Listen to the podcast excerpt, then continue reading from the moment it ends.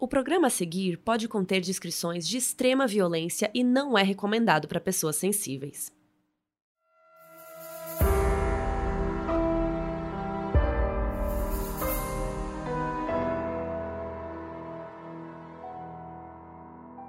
A cidade de Perth, na Austrália, era um daqueles lugares tão seguros que as pessoas dormiam até com a porta da casa destrancada. Até que uma série de assassinatos começou a aterrorizar os moradores. Durante cinco anos, um homem cometeu mais de 20 crimes e ficou marcado na história do país como o assassino do Dia da Austrália. Eu sou a Carol Moreira. E eu sou a Mabê. E hoje a gente vai contar a história do Eric Edgar Cook.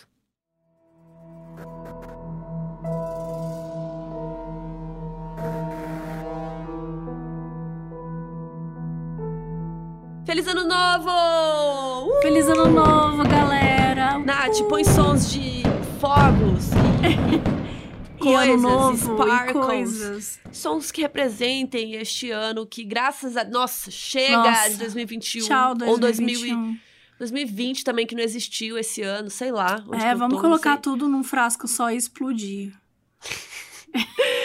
Aquelas que. Bom dia, né? Não, mas, Bom gente. dia, gente. É o primeiro episódio do ano. E mais importante que 2022 a gente completa dois anos de modus operandi. É, nosso primeiro episódio saiu de primeiro. Ê, Jonas! É hoje, é, é assim. Nosso novo, primeiro... é isso. primeiro episódio saiu dia 1 de janeiro. Feliz dois anos, miga. Ai, feliz. Oh. Já dá Estamos pra gente felizes. fazer uma aliança de Sim, relacionamento. Vamos fazer um, bolo, um perfil de casal? Ai, Marol. Vamos. Marol. Marol ou Cabel. Ou... Ca cabê. Cabê, cabê, cabê, legal. E tem, eu gosto de um que tenha também um, um bolo com metade nosso rosto e metade escrito modus operandi. Vocês podem providenciar, gente? A gente pode também ter aquele colar de coração, que cada uma tem uma metade. Ah, é verdade. Tudo. E se for assim, você com modus, uma digital do modus. Uma Isso. digital. Nossa, eu não meio. vou dar minha digital. Não, não a sua. Uma, uma, uma, digital cortada no meio, que nem um tá. coração, entendeu? Que nem a, logo do modus. Aí você fica com a digital, com metade da digital, eu fico com a outra metade. Isso. Pode ser. Tipo, eu fico gente, com fechou. mó, ope, aí você fica com dus, indi. Entendeu? Gente, é com essa animação do ano novo que a gente só queria agradecer pelo carinho, né, por 2021, 2020 também, que vocês estão aí com a gente desde o início. Dois anos. Dois anos já, e assim, olha, não temos nenhuma pretensão de acabar, não temos nenhuma pretensão de parar. Então vem com a gente que a gente vai postar gente é muita global. coisa esse ano. Agora a gente é global, né, gente? A gente não pode nem parar nem que a gente quisesse, porque no contrato. Porque não... tem um contrato. tem um contrato. Então fiquem felizes e é isso. Brasil, o episódio de hoje foi gravado com os nossos assinantes do Catarse. É, então, ó, tem um monte de gente assistindo a essa gravação, vendo os erros, vendo literalmente porque tem câmera. Então, estão vendo tudo que está acontecendo. Você pode entrar em catarse.me barra modus operandi para nos apoiar também e poder ver a bagunça que é uma gravação, né, Mabê? Nossa, sim, gente, esse episódio, olha, tudo que podia dar errado deu. Então, se você quiser acompanhar essa loucura, entra aí, catarse.me barra modus operandi, vem com a gente.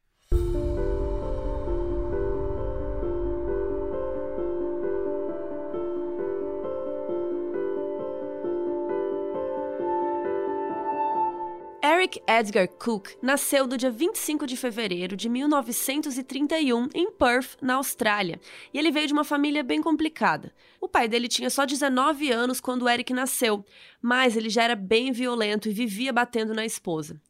O Eric nasceu com um lábio leporino e isso fez o pai odiá-lo assim que o viu pela primeira vez. Mesmo fazendo cirurgia, o rosto do Eric ficou com umas cicatrizes e ele falava um pouco enrolado, e o pai usava isso de desculpa para bater nele e na mãe. Quando o Eric estava com 7 anos, ele roubou dinheiro da bolsa da sua professora e acabou sendo expulso da escola. Esse foi o seu primeiro crime. Apesar dele ter tomado jeito depois e aí ele foi bem nos estudos e tal, o pai fez ele largar a escola quando ele só tinha 14 anos porque ele queria que o Eric fosse trabalhar. E como a vida em casa já não era lá essas coisas, o Eric fazia de tudo para passar a maior parte do tempo na rua. E ele ficava fazendo besteira de adolescente, né? Tipo, pular do penhasco com a galera. Quem nunca? Eu nunca pulei de lugar nenhum. Eu morro de medo. Eu, eu já fiz aqueles campeonatinhos de. Que você descia morro com. como chama? Carrinho de rolimã. Deus me livre, vai ralar a cara inteira. Sim, uma vez um garoto teve que fazer 50, tipo, 50 pontos. Como fala isso? Ele se machucou e, e, fez 50 pontos, é isso? Ele teve que. Ele tomou 50. É, deram. Deu 50 pontos. A gente não consegue deu nem 50 falar pontos. Isso. Tomou, ele tomou machucou pontos. de forma de 50 Teve pontos. que tomar pontos. Teve que tomar pontos. Na carteira de motorista do, carrinho, do carrinho de rolimã. 50 pontos. É, que ainda mais. Então, foi tomou, isso que aconteceu com ele. O pessoal ele. do Catarse está falando, tomou 50 pontos. Tomou 50 pontos. Tá. É isso. Então ele Credo, perdeu. mas na cara onde? Na, no, no, corpo, corpo todo. todo. No corpo todo. Tá Infelizmente, eu era uma das pessoas que tinha apostado que ele não ia conseguir descer no morro, mas eu não era a única. Porque as pessoas falaram, ah, você não vai conseguir. Eu falei, é, não vai conseguir, mas não fui a única. Tadinho. Então, assim, ele, ele conseguiu. Parece que foi muito violento, né? O jeito que fala, 50 pontos, mas foi muito. É, espalhado no corpo, exato. Então não ficou cicatriz, não ficou nada. Ele ficou bem depois. Foi, Nossa, foi bem tranquilo. Gente, essa gravação. Bom, voltando aqui, né? Vamos ver se deu esses 50 pontos aí do penhasco. E para surpresa de ninguém, deu muito errado e, gente, o Eric abriu a cabeça numa pedra e foi parar no hospital. E aí, um dia, o pai do Eric chegou em casa depois de ter enchido a cara, bateu a cabeça do Eric na parede e ele teve que ficar internado três semanas porque fraturou o crânio. E aí, um dia, o Eric acabou fazendo besteira no trabalho. E aí, o que, que vocês acham que aconteceu? Você acha que o chefe chegou lá, sentou e trocou uma ideia com ele, tipo, ó, fez besteira no trabalho, hein? Não. O chefe dele simplesmente pegou a cabeça do Eric e tentou enfiar a cabeça dele dentro de um cano. Só que ele acabou batendo a cabeça no metal e desmaiou. Meu Deus. Ou seja, ambiente saudável em casa e no trabalho. Tranquilinho esse trabalho. Depois disso, ele começou a ter uns apagões enquanto estava andando pela rua e as pessoas acabavam encontrando ele caído no chão, sem saber como que ele tinha parado lá com certeza deu algum problema aí nessa cabeça, né?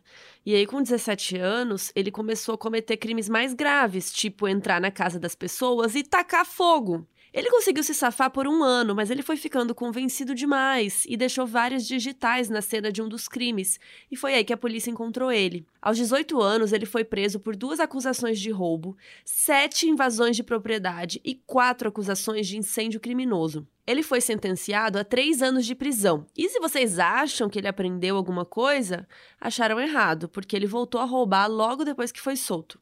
E por algum motivo, a polícia teve pena dele, deixou ele só com um aviso e uma multa de 50 libras. Aí depois disso, o Eric resolveu tomar um rumo na vida, se alistou no exército e se juntou à igreja metodista. O tempo dele no exército durou só 14 semanas, porque o capitão descobriu todas as prisões e ele acabou sendo expulso, mas não sem antes aprender a atirar com várias armas diferentes, o que seria muito útil para ele no futuro.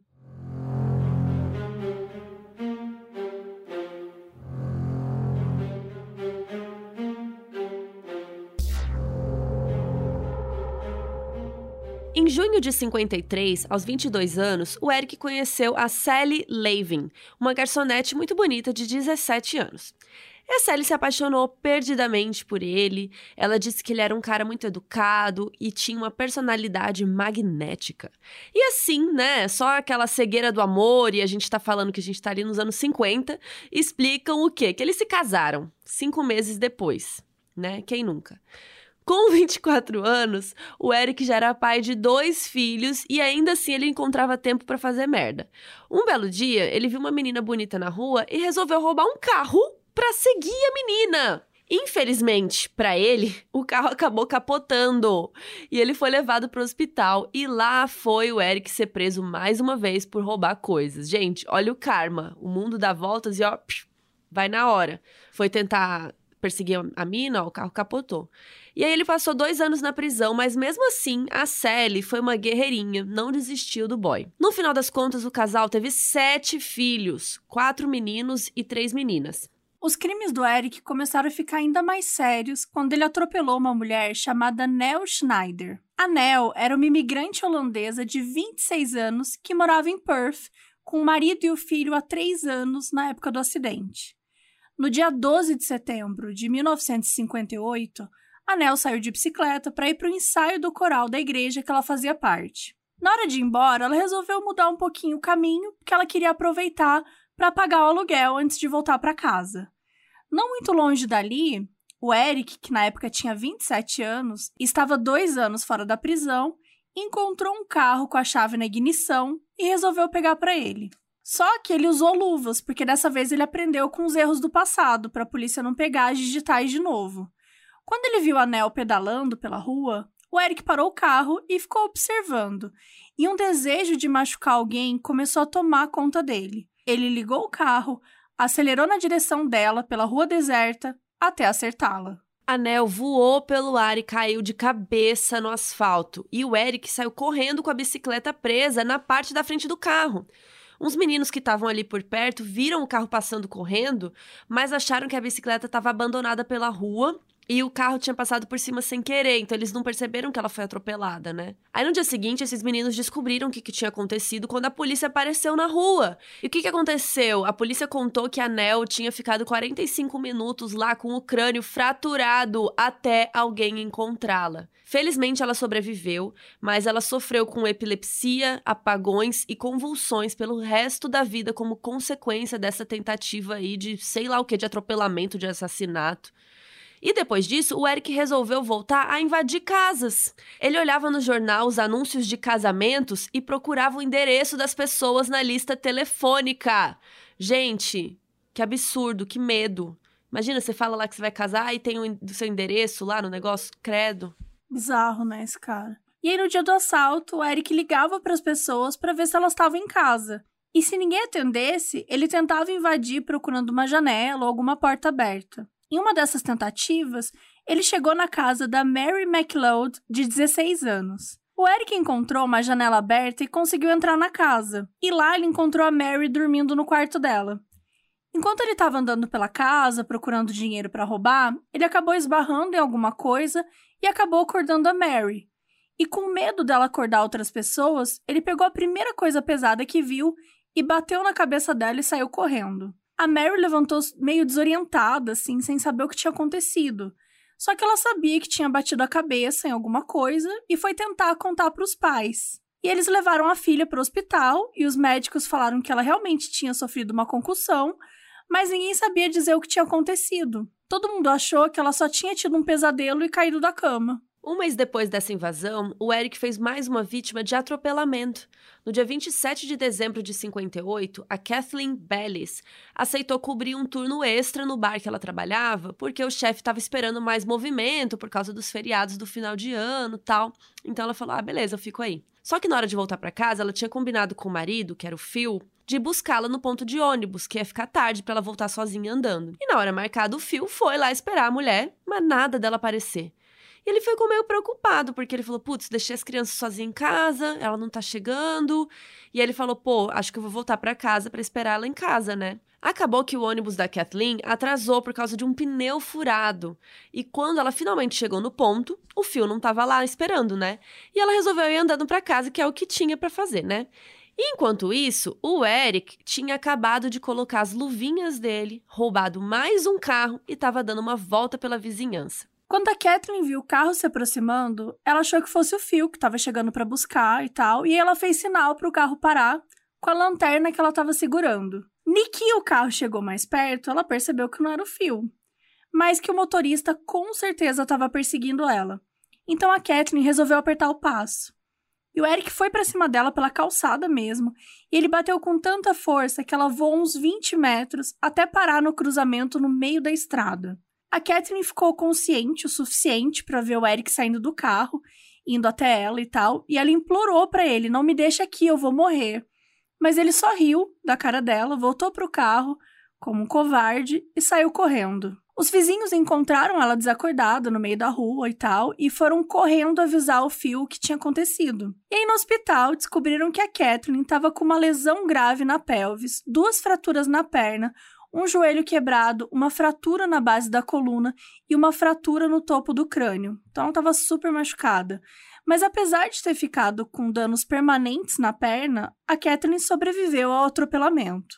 No dia 29 de janeiro de 59, o Eric estava procurando a próxima casa para roubar, quando encontrou uma faca perdida em uma das varandas e resolveu pegar para ele.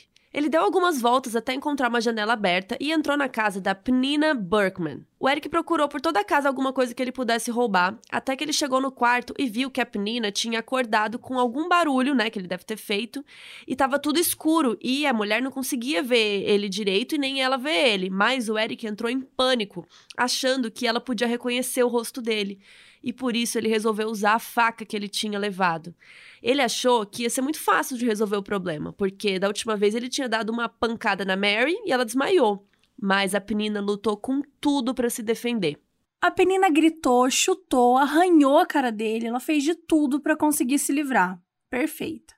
Só que infelizmente ele era mais forte e conseguiu acertar duas facadas nela. Em pânico, Eric saiu correndo pela casa sem nem se importar em fechar a porta em olhar as coisas e tal, e foi dar um jeito de se livrar da faca. E ele resolveu limpar antes, né, para ser mais difícil de ligar o assassinato e tal, e jogou a faca num bueiro bem longe da cena do crime. No dia seguinte, o namorado da Penina estava passando pela casa quando ele viu a porta aberta e resolveu dar uma olhada para ver se estava tudo bem. Ele encontrou o corpo da namorada perto da porta de entrada, o que provavelmente significava que ela teria se arrastado até lá, tentando pedir ajuda. A próxima vítima do Eric foi uma adolescente de 17 anos, Alex Doncon. Ele conseguiu entrar por uma janela aberta na casa dela e saiu procurando por qualquer coisa de valor. Quando ele chegou no quarto da Alex, ela começou a acordar e ele bateu na cabeça dela com um daqueles espetos de lareira, sabe? E depois saiu correndo. No dia seguinte, uns amigos foram visitar ela de manhã e ela levantou da cama e foi correndo atender a porta. Só que os meninos quase morreram de susto, porque o rosto dela estava coberto de sangue. E aí todo mundo entrou na casa para ver, né, o que, que tinha acontecido. Eles encontraram um travesseiro cheio de sangue e a Alex disse que ela só lembrava de ter acordado de repente de madrugada e que tinha ido dormir logo depois, ela não lembrava. Quando a polícia chegou, ela disse que percebeu que a bolsa dela tinha sumido, mas que ela só estava com uma dor de cabeça. No hospital, descobriram que a Alex tinha uma lesão no olho e um traumatismo craniano e teve que ficar internada por seis semanas. A pancada na cabeça deixou ela com uma epilepsia muito severa e ela teve que abandonar o sonho de ser enfermeira porque ela não conseguia mais estudar. Em dezembro de 1959, Gillian Brewer, que tinha 22 anos, estava morando em Perth fazia pouco tempo, só um ano, mas a chegada dela tinha chamado bastante atenção. Isso porque a família dela era dona de uma fábrica de chocolates muito famosa na Austrália.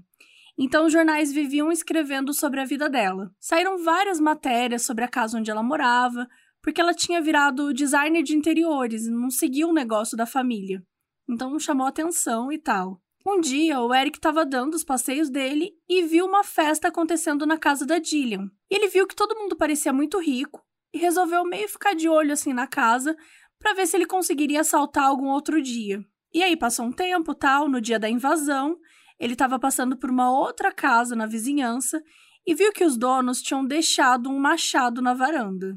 E agora que ele estava armado, ele seguiu para a casa da Gillian. Ele encontrou a porta de trás da casa destrancada e nem tentou olhar nada para roubar, ele seguiu direto para o quarto. O cachorrinho dela começou a latir quando viu né, um cara estranho entrando no quarto. Só que quando o Eric começou a atacar, o cachorrinho ficou com muito medo e se escondeu debaixo da cama. O Eric acertou a Gillian 13 vezes. Pegou nos seios, na cabeça, na barriga, nas coxas, no rosto e na garganta, com força suficiente para quase decapitar ela. A força foi tanta que o machado acabou quebrando, mas ele ainda voltou com uma tesoura e foram mais cinco golpes até ele ficar cansado demais para continuar. Quando ele terminou, ele cobriu o corpo com um lençol e fez ela abraçar um travesseiro, mas deixou o rosto ensanguentado à mostra. Antes de ir embora, ele limpou a tesoura na toalha do banheiro e jogou o machado do outro lado da cerca da casa. No dia seguinte, o noivo da Gillian chegou e viu o cachorro latindo loucamente pela janela. Quando ele entrou no quarto, ele ficou em choque com a cena que o Eric tinha deixado. Dava quase para achar que ela estava só dormindo, se não fosse todo o sangue na parede e no rosto dela.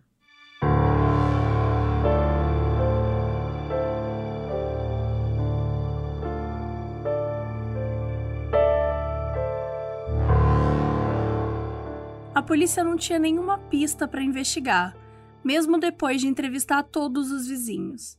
Eles começaram a falar com as pessoas que tinham sido presas por outras coisas, na esperança de que esse assassinato estivesse entre elas.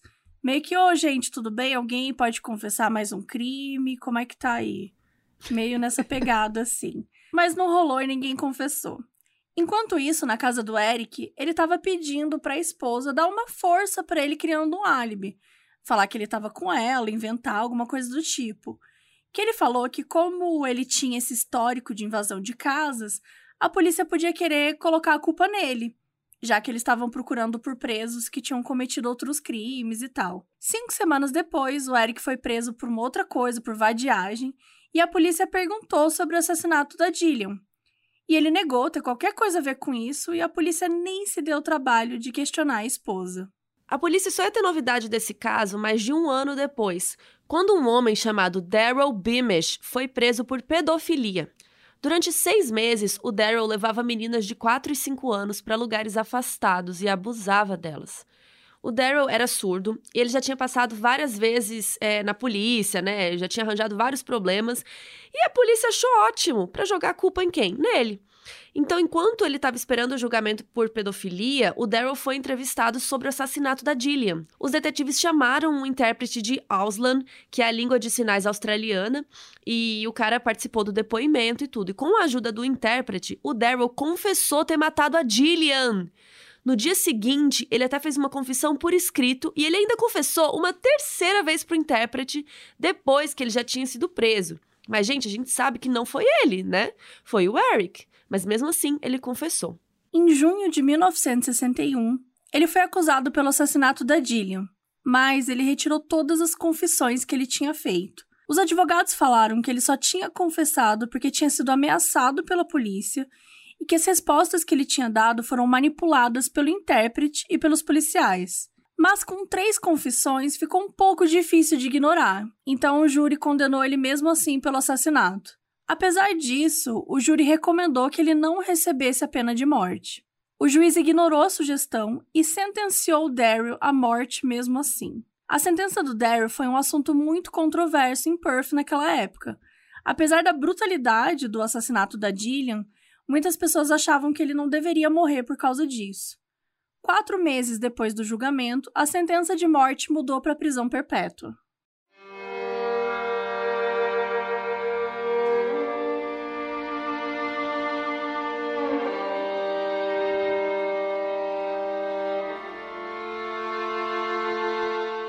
Depois do segundo assassinato, o Eric voltou a atropelar algumas mulheres, mas felizmente todas sobreviveram. Sempre que a Glennis Peak estava voltando do trabalho com as amigas, ela via um caminhoneiro bem simpático que dava carona para elas da estação até em casa, porque era bem longe. Ela dizia que o caminhoneiro era muito legal e sempre contava histórias sobre a família dele. E mesmo que ele falasse um pouco enrolado, ela entendia tudo. E claro que ele não era um moço tão legal assim, porque era quem? O próprio Eric. E ele iria atropelar ela alguns dias depois. No dia 9 de abril de 60, a Glenn estava voltando revoltada de uma festa depois de ter brigado com o namorado. Ela tinha até dado na cara dele quando descobriu que ele estava fazendo uns comentários babacas com os amigos sobre ela. Então ela estava meio distraída no caminho para casa, ela estava puta da cara, assim. E ela até negou quando um amigo ofereceu para andar com ela, porque ela estava, sabe, preciso pensar na vida, preciso ir sozinha. Então ela estava sozinha. Para variar, o Eric encontrou um carro com a chave na ignição dentro de uma garagem que estava aberta. O povo de Perth tinha, assim, um coração muito bom, né? Eles tinham essa confiança de deixar o, o, a chave na ignição e vida que segue. E o Eric acabou vendo essa conversa da Glennis com um amigo. E quando ele viu que os dois foram para direções diferentes, ele resolveu segui-la. A Glennis reparou que tinha um carro meio que seguindo ela e tal, mas achou que era paranoia da cabeça e só abriu o caminho para o cara passar, pensando que ela devia estar tá só atrapalhando ele. E quando o carro começou a acelerar, foi aí que ela se tocou que não era paranoia coisa nenhuma e que ele estava realmente tentando atropelar. Ela até tentou sair da frente, só que ela não conseguiu, e o Eric acertou ela pelas costas, até quebrando o vidro do carro. Ele fugiu da cena, mas no meio do caminho resolveu dar meia volta para ver como é que ela tinha ficado. E ele pensou que ela talvez não tivesse se machucado muito, porque quando ele voltou para olhar, ela não estava mais lá.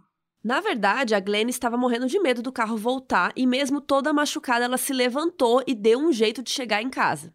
Os pais dela tomaram um maior susto, porque ela só conseguiu ter força para chegar em casa mesmo, tipo, na porta, e puf, desmaiou. Eles conseguiram acordar ela um pouco e tal, só que ela só falou assim: um carro me atropelou e quebrou as minhas costas. E puf, desmaiou de novo.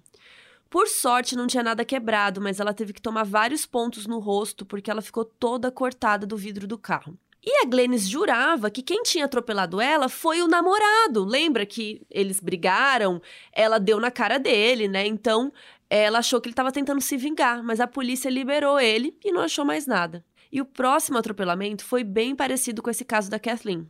Em maio de 1960, a Jill Connell tinha acabado de descer do ônibus depois do trabalho quando percebeu que um carro estava seguindo ela. Na semana anterior, a mesma coisa tinha acontecido, e ela foi lá enfrentar o cara e perguntar o que ele queria, bem fodona.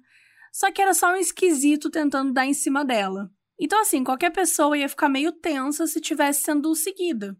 Então ela ficou meio paranoica que talvez aquele cara esquisito estava voltando para tentar fazer alguma coisa com ela. Então ela começou a correr para ver se o carro ia embora, mas o Eric nunca desistiu. Quando ela ouviu o carro acelerando, ela tentou pular uma cerca para fugir, só que o Eric subiu na calçada e conseguiu acertá-la antes. Dessa vez, o carro ficou tão ferrado por causa da batida que ele nem conseguiu usar ele para fugir. Então o Eric resolveu sair correndo e deixou a Jill sangrando na rua. Um casal que morava na rua tinha acabado de chegar em casa quando ele ouviu uns gemidos de dor meio estranhos vindo da parte de trás da casa deles. Eles viram um carro parado lá, mas não fazia sentido o carro estar tá gemendo, né? Então eles resolveram, gente, vamos investigar. Já fazia uma hora que a Jill estava lá inconsciente, em uma poça enorme de sangue e com o osso da perna saindo para fora. Que agonia!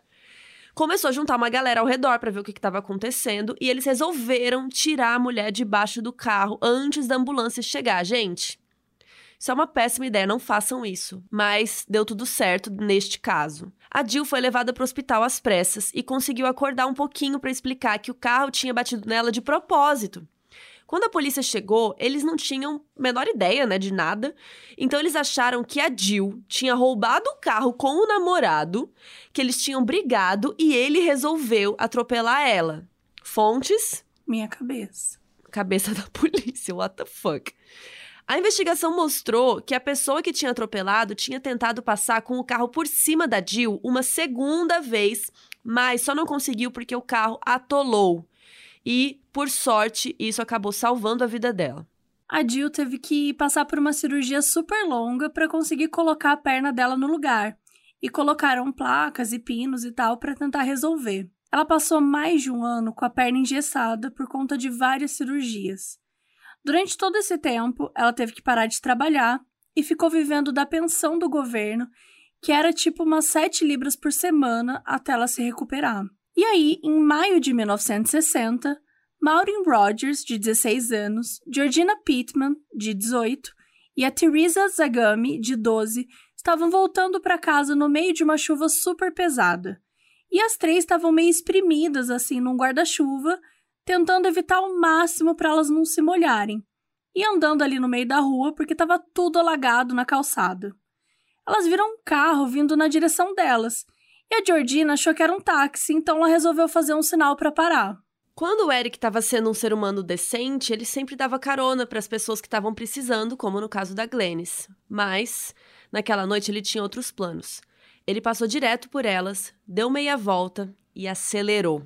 A Therese só teve tempo de dar um grito para tentar salvar as amigas, tentar avisar, mas foi tarde demais. O Eric mirou só na Maureen e na Georgina, as mais velhas, porque ele não queria machucar a Therese porque ela era novinha demais. Olha só que anjo. A Georgina caiu na calçada, mas a Maureen acabou recebendo o golpe mais forte e ficou presa. Ai, meu Deus, no capô do carro. Gente, que agonia. Só que o Eric não queria nenhum passageiro extra ali com ele. Então ele acelerou o carro e fez uma curva bem rápido para tentar fazer com que a Maureen voasse do carro. Ela caiu no meio da estrada, sangrando muito e com a perna quebrada. E a coitadinha da Therese, de 12 anos, estava morrendo de medo do Eric voltar para atropelar ela também. Então ela tentou correr para casa, bem escondida, para pedir ajuda. Enquanto isso, a Georgina estava completamente desorientada, sem saber o que tinha acontecido e andando meio sem rumo na chuva. Quando a ambulância chegou para levar as duas para o hospital, ela ainda estava tão confusa que ela ficava pedindo para os paramédicos procurar o sapato dela. E no hospital descobriram que a Maureen tinha quebrado o osso da bochecha e tinha duas fraturas na perna. E a Georgina tinha só uns cortes na cabeça e na coluna, mas não tinha quebrado nada. E essa foi a primeira vez que a polícia conectou os atropelamentos, mas eles não tinham nenhuma pista de quem poderia ser, porque o Eric não deixava nenhuma digital, ele não deixava nenhum rastro. E depois que ele atropelou essas garotas, o desejo de machucar as pessoas passou, e ele começou a se preocupar com as consequências do que ele tinha feito.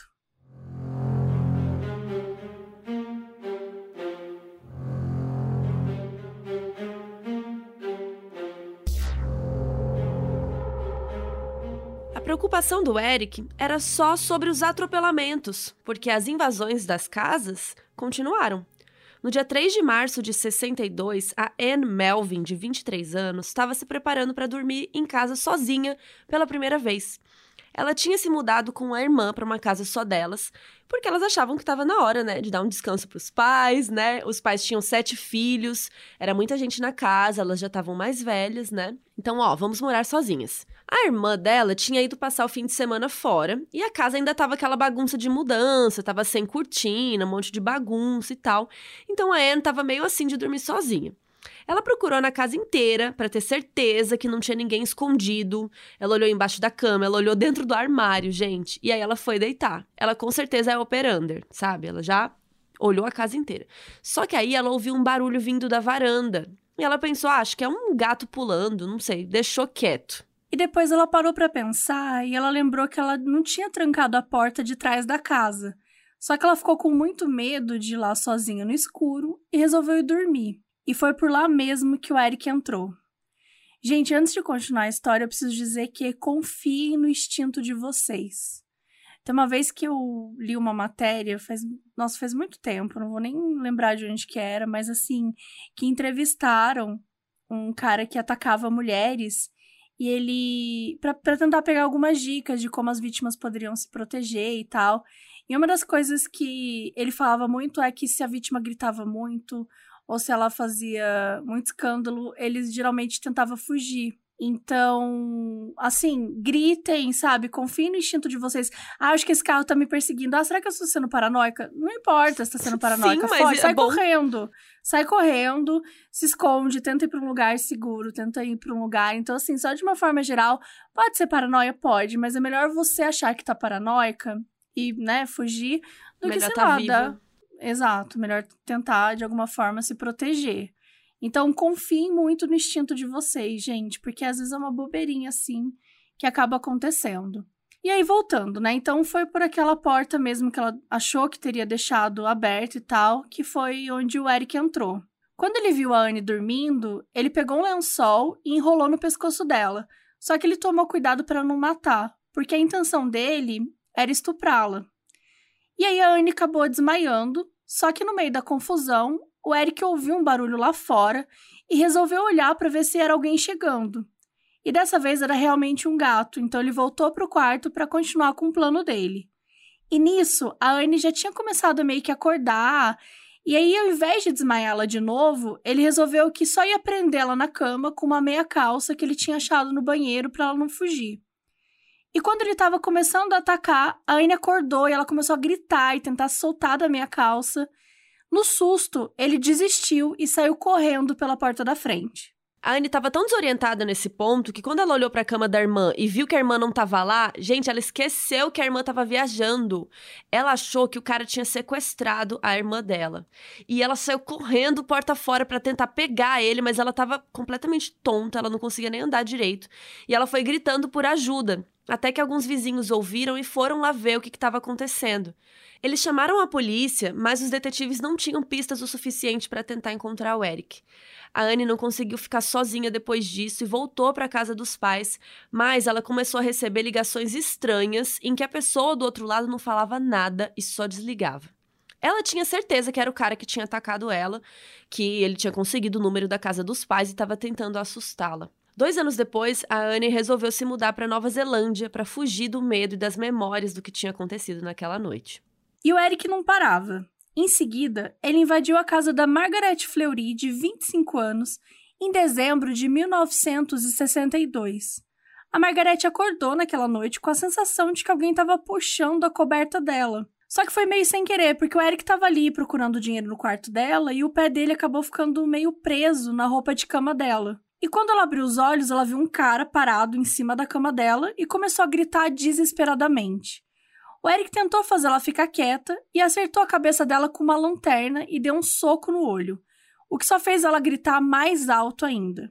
Então ele conseguiu fugir da casa antes dos gritos acordarem os pais dela. A Margaret precisou fazer uma cirurgia para consertar o dano no olho que o soco do Eric tinha causado, mas ela conseguiu se recuperar sem sequelas físicas.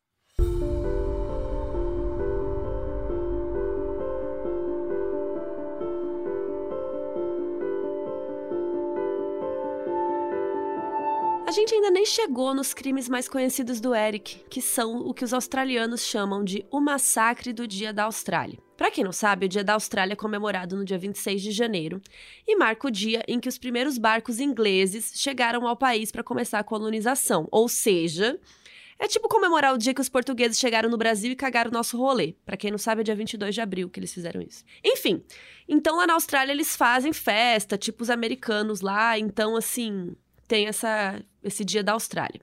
Infelizmente, a ideia do Eric de comemoração foi usar o rifle que ele encontrou em uma das casas que ele assaltou. Mais uma vez, com um carro roubado, ele começou a sentir uma vontade incontrolável de machucar alguém. As primeiras vítimas da noite foram o Nicholas August, de 46 anos, e a Rowena Reeves, de 40, que estavam estacionados num canto isolado da cidade. Eles estavam conversando quando a Rowena viu um cara estranho parado nos arbustos observando eles. O Nicholas ficou irritado de ver o cara ali e jogou uma garrafa nele, mandando ele embora. O problema foi que ele não tinha visto o rifle. O Eric atirou várias vezes contra o carro e acertou uma das balas na mão da Rowena e de raspão no pescoço do Nicholas. Eles conseguiram fugir acelerando o carro, mas o Eric continuou atirando. Os dois foram as únicas testemunhas do que aconteceu naquela noite. O Eric continuou andando até encontrar o muro de uma casa que ele conseguiu pular, e aí ele entrou pela janela e encontrou o Brian Rear dormindo no quarto. Ele levantou o rifle e atirou na cabeça dele. Na próxima casa, o Eric conseguiu acesso pela garagem. Ele viu o John Sturk dormindo na cama pegou o rifle e atirou direto na cabeça. E aí ele escapou pela porta dos fundos da casa e foi procurar a próxima vítima. Os vizinhos ouviram o tiro e chamaram uma ambulância, mas o John morreu três minutos depois que chegou no hospital. Na próxima casa, o Eric resolveu mudar de estratégia. Ele achou que estava fácil demais entrar e sair atirando quando as pessoas estavam dormindo, então ele quis fazer a vítima ir até ele. Ele tocou a campainha da casa do George Wemsley e esperou ele atender a porta. Assim que ele atendeu, o Eric atirou na cabeça do cara. A ambulância conseguiu chegar a tempo de encontrar o George vivo, mas, infelizmente, depois de horas de cirurgia, os médicos não conseguiram salvá-lo. Depois de atirar em cinco pessoas em uma noite, o desejo de machucar alguém simplesmente passou. Ele decidiu que estava na hora de voltar para casa mas antes parou na ponte para jogar o rifle no rio e a munição em um arbusto que ele viu ali perto. O Eric colocou o carro exatamente onde tinha encontrado, então o dono nem percebeu que tinha sido roubado. No dia seguinte, o Brian, que foi uma das vítimas que levou um tiro, ele não apareceu para aula. E aí um amigo achou muito esquisito e resolveu ir até a casa dele para ver o que tinha acontecido. Então, quando ele chegou lá, ele encontrou o Brian desmaiado na cama, com sangue para todo lado. O Brian sobreviveu à cirurgia, mas ficou em coma por seis meses. Quando ele acordou, ele estava com um lado do corpo paralisado, não conseguia mexer os braços e também não conseguia falar.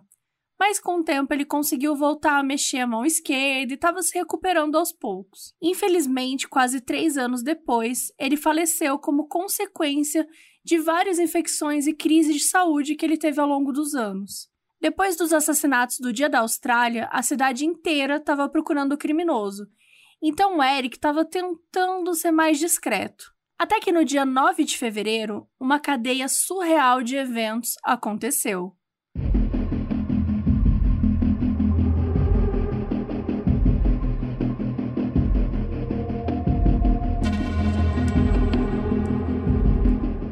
Naquele dia 9 de fevereiro, o John acordou super animado porque era o aniversário de 19 anos dele e ele tinha combinado de passar o dia todo com a sua namorada, a Rosemary. Os pais dele resolveram ir badalar em outro lugar e deixaram ele sozinho em casa. O John, a Rosemary e o irmão mais novo do John, o Jimmy. Para fugir do irmão pentelho, o John inventou uma desculpa para ele e a Rosemary saírem para comprar comida e deixaram o menino sozinho em casa.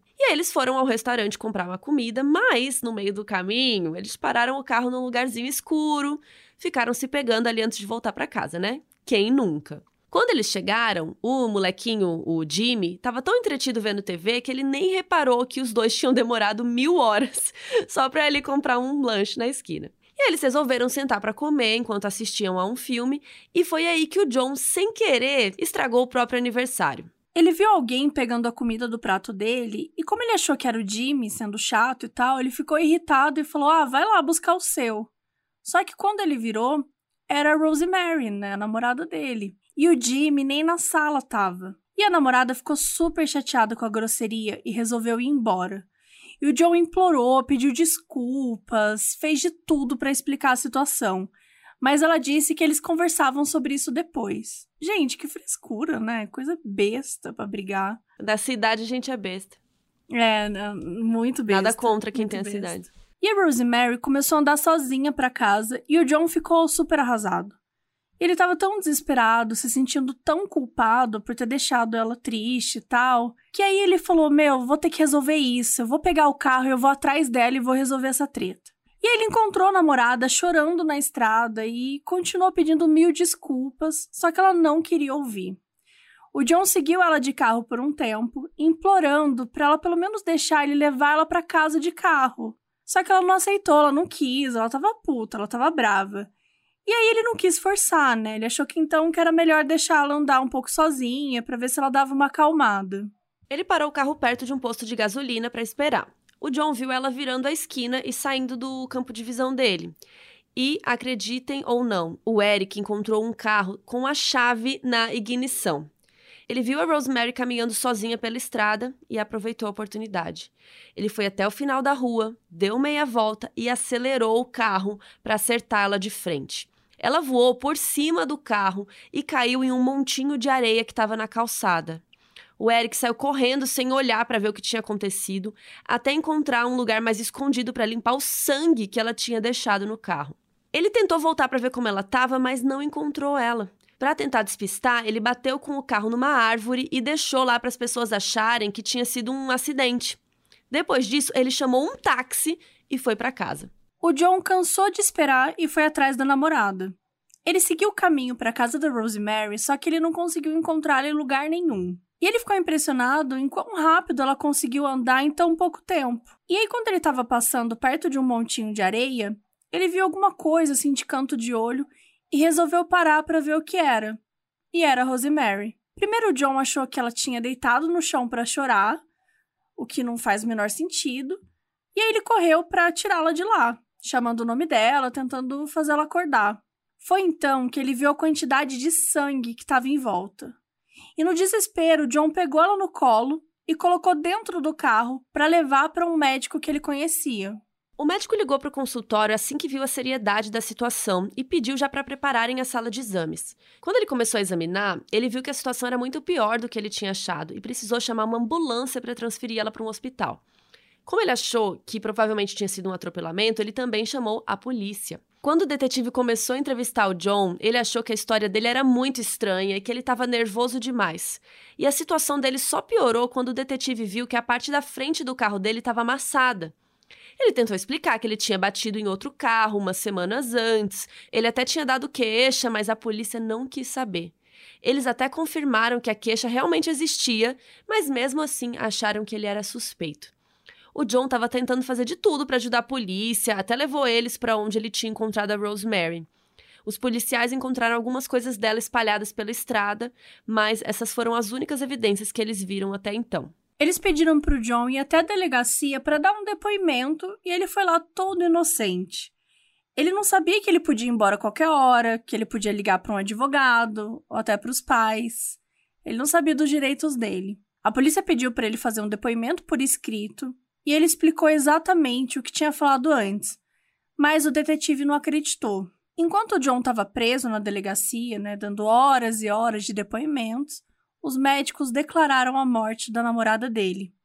E quando eles avisaram para o John, ele começou a passar mal e saiu correndo para o banheiro. Na cabeça dele, ele não se importava mais com o que ia acontecer com ele. Ele achou que a polícia não ia deixar ele em paz até que ele falasse o que eles queriam ouvir. Não tinha sido ele que tinha batido com o carro, mas foi ele que deixou ela na rua sozinha e ele estava se sentindo muito culpado. Quando ele voltou do banheiro, ele confessou ter atropelado Rosemary.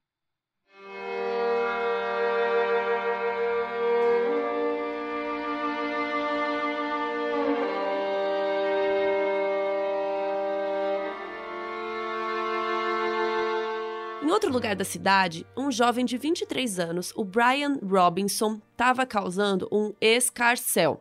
Ele pegou a arma do pai no meio de uma discussão familiar e atirou em Noel Isles, o policial que apareceu para separar a briga. Para fugir da situação, o Brian parou um carro no meio da estrada e pediu para todo mundo sair. Um dos passageiros perguntou se ele estava brincando, mas o Brian nem pensou antes de atirar nessa pessoa e deixou o corpo lá do cara na estrada antes de escapar. Para tentar impedir o Brian, a polícia de Perth estava toda focada em colocar bloqueios na estrada. E todo esse caso do Brian, desse, desse, né, esses tiros e tal, isso acabou dando uma oportunidade perfeita para o Eric, que realmente é a pessoa que a gente está contando a história aqui nesse tempo todo. O Eric passou despercebido pela polícia, porque tinha outra coisa acontecendo muito grande. E lembra do Daryl, aquele pedófilo que confessou, né, que tinha matado lá uma pessoa? O John, o menino do aniversário, na hora do julgamento, o John desmentiu a confissão dele.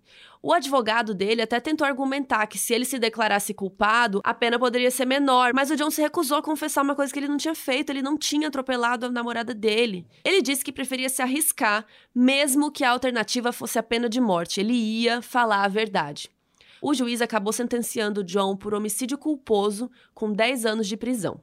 O Eric não esperou nem uma semana depois do atropelamento da Rosemary para cometer o próximo assassinato. A Lucy Medrew tinha passado a noite fazendo uma social com os amigos em casa. Quando deu umas 10 e meia da noite, todo mundo foi embora e eles jogaram as garrafas de bebida no quintal e, assim, sabe, naquela vibe, amanhã a gente resolve isso aí. Vamos deixar aqui no quintal, depois a gente limpa, depois resolve.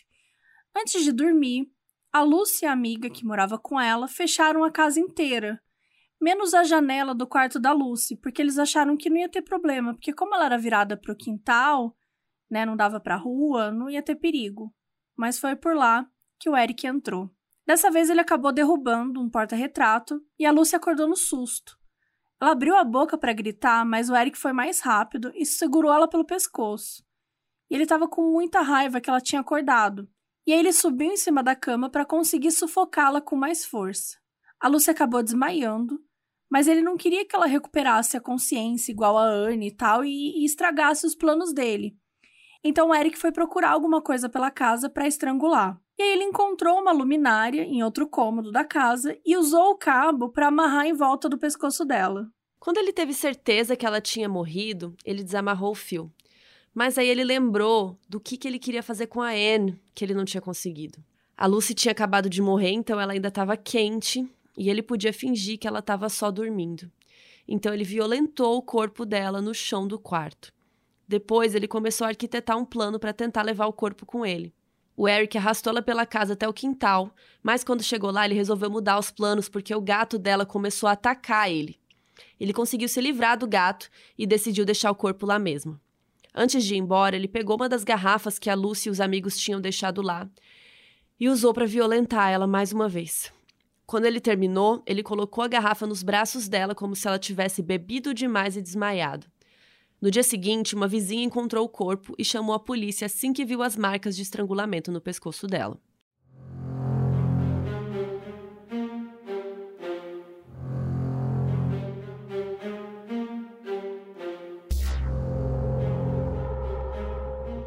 Quatro meses depois do assassinato da Lucy, o Eric invadiu um outro apartamento. A Carmen Reed, de 20 anos, estava sozinha porque a colega de quarto dela tinha ido comemorar o aniversário do namorado.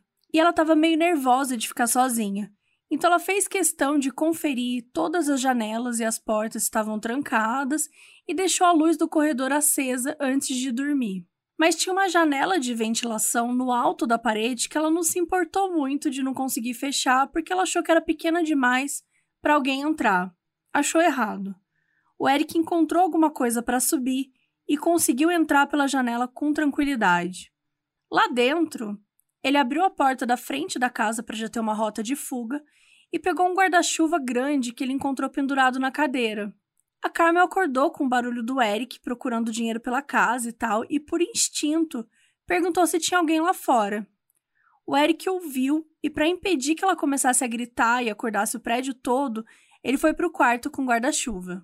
Ele apontou uma lanterna para o rosto dela para ela não conseguir ver ele direito, mas a Carmel se assustou e começou a gritar. Para fazer ela parar, ele usou a ponta de metal do guarda-chuva para machucá-la. Ela sentiu uma dor no peito, mas resolveu sair correndo do quarto porque ela sabia que ela não ia sobreviver se ele continuasse acertando ela. O Eric largou o guarda-chuva e saiu correndo também. Mas, ao invés de atacá-la de novo, ele correu porta fora. Em agosto de 63, a estudante Shirley MacLeod estava trabalhando. Ela sempre pegava uns bicos de babá para ganhar um dinheirinho extra. E nessa noite ela estava cuidando do filho da família Dow, enquanto os pais saíram para uma festa. E antes de saírem de casa, o casal fechou todas as janelas, as portas, menos a porta que dava para a garagem. Depois que o bebê dormiu, a Shirley abriu os livros da faculdade e começou a estudar. Enquanto isso, o Eric estava assaltando uma outra casa e lá ele encontrou um rifle em um dos armários que resolveu levar consigo. E ele começou a procurar outra casa para invadir, e a casa dos Down chamou a atenção dele porque só tinha uma luzinha bem fraca ligada. E o Eric tentou todas as portas até encontrar a garagem aberta e entrou na casa. Subindo as escadas, ele viu a Shirley sentada no sofá lendo um livro. Ele já pegou o rifle, apontou para ela e atirou. Dessa vez ele decidiu que não ia se livrar da arma, mas ia esconder para usar depois. Ele dirigiu até um lugar mais afastado e escondeu o rifle em um arbusto. O Eric meio que apagou na hora do assassinato. Ele só lembrava de olhar para o rifle na mão e sentir que ele tinha usado, mas ele não lembrava de nada. No dia seguinte, ele viu a notícia da morte da Shirley no jornal. E ele ficou com pena dela, porque ela estava indefesa e tinha um bebê dentro da casa. Às duas horas da manhã, os Dow chegaram em casa. Enquanto a mãe foi olhar o bebê, o pai foi olhar a Shirley para avisar que ela já podia ir para casa. Ele encontrou ela sentada no sofá, com a cabeça meio caída, e ele achou que ela tinha dormido enquanto estava estudando. Quando chegou perto, ele viu sangue nas roupas e um tiro no meio da testa. Ele saiu correndo para avisar a esposa e, como ninguém sabia o que estava acontecendo, né, eles acharam que o assassino ainda podia estar tá na casa. Então o pai saiu todo escondidinho assim para conseguir ligar para a polícia. E dessa vez os policiais encontraram uma impressão digital na cena do crime. Eles analisaram todas as pessoas que visitaram a casa perto desse dia, mas as digitais não batiam com ninguém. Eles resolveram ir de porta em porta na vizinhança e analisaram mais de 8 mil digitais, mas nada, não acharam o culpado. Alguns dias depois do assassinato, um casal estava caminhando de manhã quando encontrou a arma escondida no arbusto. Eles não ligaram muito, acharam que devia ser algum jovem brincando de atirar e foram para casa. Mais tarde, eles pensaram melhor e resolveram ligar para a polícia. Os policiais levaram um rifle para ser analisado, e a bala batia com a que eles tinham encontrado no corpo da Shirley. Então, eles tiveram uma ideia brilhante. Eles resolveram colocar o rifle de volta no arbusto, porque eles acharam que o assassino tinha escondido lá para buscar mais tarde. Durante duas semanas, as patrulhas ficaram de olho no rifle 24 horas por dia. E adivinha quem voltou?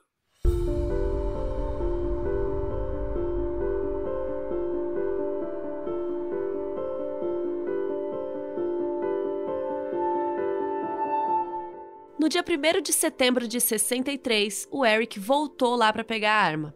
Os policiais levaram ele para a delegacia e ninguém acreditou que o Eric, agora com 32 anos, era o responsável por matar aquelas pessoas. O Eric começou negando tudo e ele foi sendo interrogado durante vários dias. Enquanto isso, lá na casa dele, os sete filhos estavam super animados porque era dia dos pais e eles tinham preparado um presente para ele. Quando eles ouviram alguém bater na porta, todo mundo saiu correndo achando que era o pai. Mas quando a Sally, a esposa dele, viu o policial, ela já sabia que o Eric tinha feito besteira de novo. O policial disse que ele estava preso por suspeita de assassinato. Então a Sally nem pensou duas vezes antes de começar a responder todas as perguntas e acabar com um álibi que ela nem sabia que o Eric tinha inventado. Quando o policial voltou para a delegacia e mostrou para o Eric o depoimento da Sally, da esposa dele, ele não acreditou. Ele falou que não ia falar nada até conversar com ela. E eles resolveram levar a Sally até lá para ver no que ia dar. E quando o Eric perguntou por que, que ela tinha dado aquele depoimento, ela falou que ele sabia que era verdade e agora ele que ia ter que lidar com isso. Perfeito. Quando ela foi embora, o Eric cedeu e escreveu uma confissão sobre o assassinato da Shirley. Só que os policiais queriam dar um jeito de ligar ele aos outros assassinatos também. Então levaram ele para dar uma voltinha pela cidade para ver se ele contava o que mais tinha feito. E o Eric desatou, desatou a contar todas as casas que ele tinha invadido, mas nada sobre as mortes. No segundo dia, eles passaram na frente das casas do massacre do dia da Austrália e os policiais repararam que ele tinha ficado meio mexido com a situação. Um deles resolveu apelar e disse que não tinha nada que o Eric pudesse fazer, porque eles iam dar a pena de morte para ele de qualquer jeito. O cara disse que o Eric tinha duas opções. Ele podia morrer como um covarde ou ele podia ser uma pessoa decente e contar o que ele tinha feito para as famílias não ficarem mais sofrendo. E o plano funcionou, porque o Eric pediu uma caneta para o detetive e começou a escrever uma outra confissão. Quando eles voltaram para a delegacia, os policiais voltaram a interrogar ele e foi aí que o Eric quebrou. Ele começou a chorar, contando o que ele tinha feito com o Brian, aquele que sobreviveu ao tiro da cabeça no dia do massacre. Quando mostraram para ele as fotos da cena do crime do John Sturkey, ele disse que se ele tivesse ficado para ver o que tinha acontecido, ele teria se matado na mesma hora. E ele ainda completou que no final daquela noite ele ainda tinha 50 balas sobrando. Então tinha sido sorte que ele só atirou em cinco pessoas. Os policiais ficaram impressionados com a memória do Eric, porque ele contou muitos detalhes de todas as casas que ele invadiu, de cada coisa que ele roubou, o jeito que ele machucou cada pessoa. E ele admitiu que ele invadiu umas 250 casas. Só que os policiais acharam que ia dar muito trabalho confirmar tudo isso. Então eles investigaram só umas 20. Eu achei o máximo, né? Que eles fizeram, pegaram o job e dividiram em cinco. Mas enfim, eles investigaram só umas 20 para confirmar que isso tinha rolado mesmo e disseram que já estava bom para prender. E o Eric até mostrou onde que ele tinha jogado a arma depois do massacre e a faca que ele tinha usado para assassinar a Penina, a jovem que foi encontrada pelo namorado e tal depois de ser esfaqueada. E ele disse que ele não tinha certeza se ele tinha ou não matado a Penina, porque ele tinha entrado na casa dela para roubar umas semanas antes. Por isso ele sabia como era a casa. Mas apesar disso, ele assinou uma confissão e mostrou para a polícia onde ele tinha jogado a faca.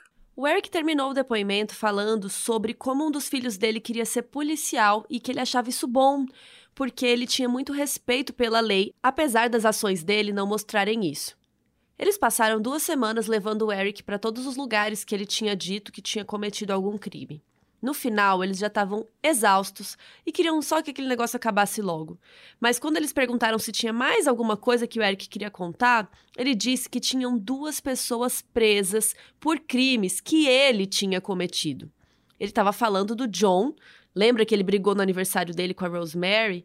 E ele também estava falando do Daryl, que estava preso por matar a Gillian com um machado. Os policiais ficaram chocados porque eles juravam que eles tinham prendido as pessoas certas. Sobre o atropelamento da Rosemary, o Eric disse que ele tinha esperado ser preso para confessar, porque ele não queria ser acusado por isso.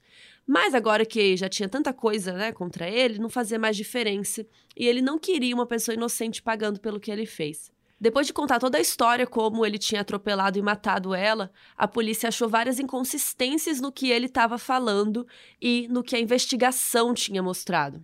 Por exemplo, a árvore que ele disse que bateu com o carro não tinha nenhuma marca do acidente. E eles não encontraram marcas de pneus no lugar que ele disse que tinha batido. Quando a polícia explicou isso, o Eric escreveu uma retratação dizendo que quando ele confessou, ele tinha certeza que tinha sido ele, porque ele lembrava de tudo o que tinha acontecido. Mas depois do que os detetives tinham mostrado e tal, que era impossível, ele achava que talvez ele tivesse juntado o que saiu no jornal com a imaginação dele. E eles nem se deram o trabalho de avisar para alguém que o Eric tinha confessado os crimes que o John e o Darren estavam pagando na cadeia. Depois de três semanas mostrando para a polícia todos os detalhes dos crimes, o Eric foi finalmente transferido para a prisão. E ele esperou quase três meses na solitária do corredor da morte até o dia do julgamento. Curiosamente, o Eric e o Brian, lembra aquele cara que estava metendo louco, que atirou no policial, que roubou a arma do pai? Enfim, os dois foram colegas de corredor da morte. Quando o julgamento finalmente chegou no dia 25 de novembro de 63, a polícia mal precisou fazer um caso contra ele, porque o Eric mesmo estava fazendo tudo sozinho. Ele começou a contar dos assassinatos que eles nem tinham ligado com ele ainda, como o estrangulamento da Lucy. Ele até voltou atrás na retratação da morte da Rosemary da Gillian, disse que foi ele sim, deu mais detalhes que sim, agora batiam com as evidências que a polícia tinha encontrado. O Eric disse que, como a polícia não acreditou nele desde o começo, ele resolveu não se esforçar muito para lembrar dos detalhes certinhos quando ele confessou. A polícia continuou sem acreditar e achou que ele estava confessando um bando de coisa que ele não tinha feito só para enrolar o julgamento. Os advogados do Eric tentaram usar a justificativa de insanidade mental, dizendo que ele tinha esquizofrenia, mas o psiquiatra que examinou ele testemunhou dizendo que ele estava completamente são. Depois de três dias de julgamento, o Eric Edgar Cook foi condenado à morte por enforcamento no dia 28 de novembro de 1963. Apesar de ter a possibilidade de apelar a sentença, o Eric pediu para os advogados não fazerem isso, porque ele merecia pagar pelo que tinha feito. O Eric passou 13 meses antes de ser enforcado no dia 26 de outubro de 1964. O último desejo dele foi dar uma bicicleta de aniversário para o filho mais velho. O pastor da prisão deu um jeito de fazer isso acontecer. Com 33 anos, o Eric se tornou a última pessoa a ser executada no estado da Austrália Ocidental. Antes de morrer, ele pegou a Bíblia da mão do pastor e disse: Eu juro diante de Deus que eu matei Rosemary e a Gillian.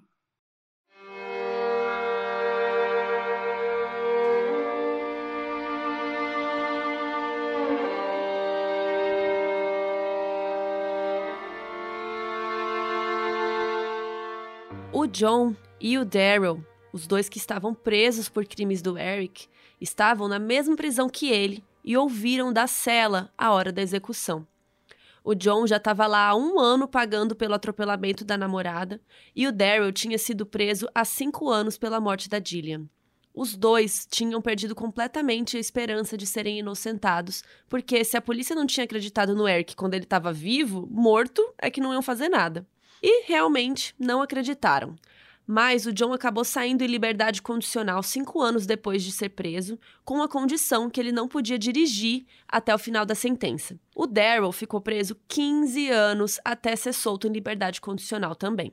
Em 1998, foi lançado um livro chamado Broken Lives, da autora Estelle Blackburn. A Estelle cobriu todos os crimes do Eric, mas focou principalmente no que tinha acontecido com John e com Daryl, depois que eles foram presos. Ela começou a ter interesse pelo caso quando o irmão do John pediu para ela dar uma olhada nesse caso, falando que o irmão dele era inocente.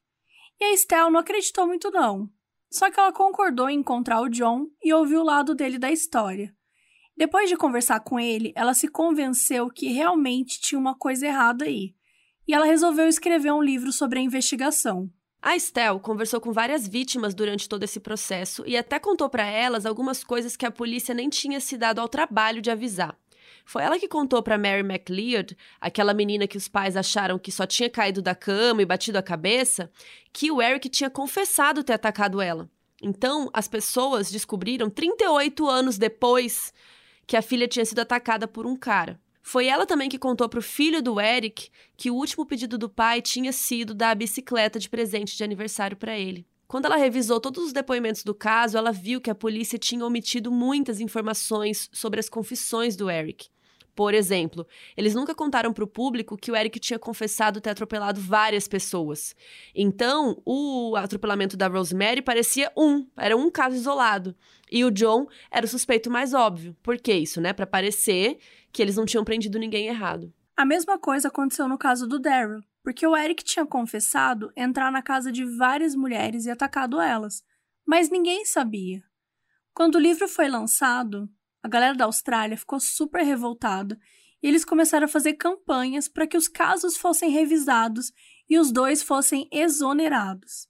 Em 1999, um ano depois do lançamento do livro e 36 anos depois da condenação, o John conseguiu apelar o caso de novo para ser exonerado do crime. A prisão dele acabou sendo revogada no dia 25 de fevereiro de 2002, que ironicamente seria o aniversário de 70 anos do Eric. No ano 2000, o governo australiano também deixou Daryl apelar o caso, porque o caso do John tinha aberto um precedente. Ele foi exonerado do crime em 2005, 44 anos após a convicção. Depois de oito pessoas mortas, 12 sobreviventes e dois homens que pagaram por crimes que não cometeram, o legado de Eric Edgar Cook finalmente chegou ao fim.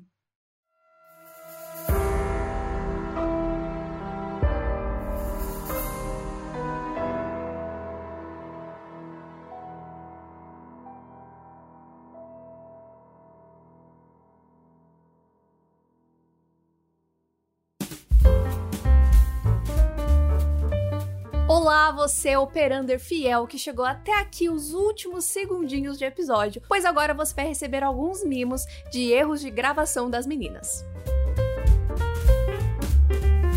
E o que, que rolou? A Nel ficou 45 minutos com o crânio faturado lá. faturado. em cinco vezes sem juros. O problema foi que ele não viu o Riffle. Riffle. Ruffles. A força foi tanta que ele acabou cre... A força foi tanta que ele acabou cre... Crebando, quebrando, quebrando. Acabou cre... acabou quebrando. O John, o John, o John. Nossa, gente. Nossa, Nath, desculpa, desculpa por tudo, Nath, desculpa por tudo.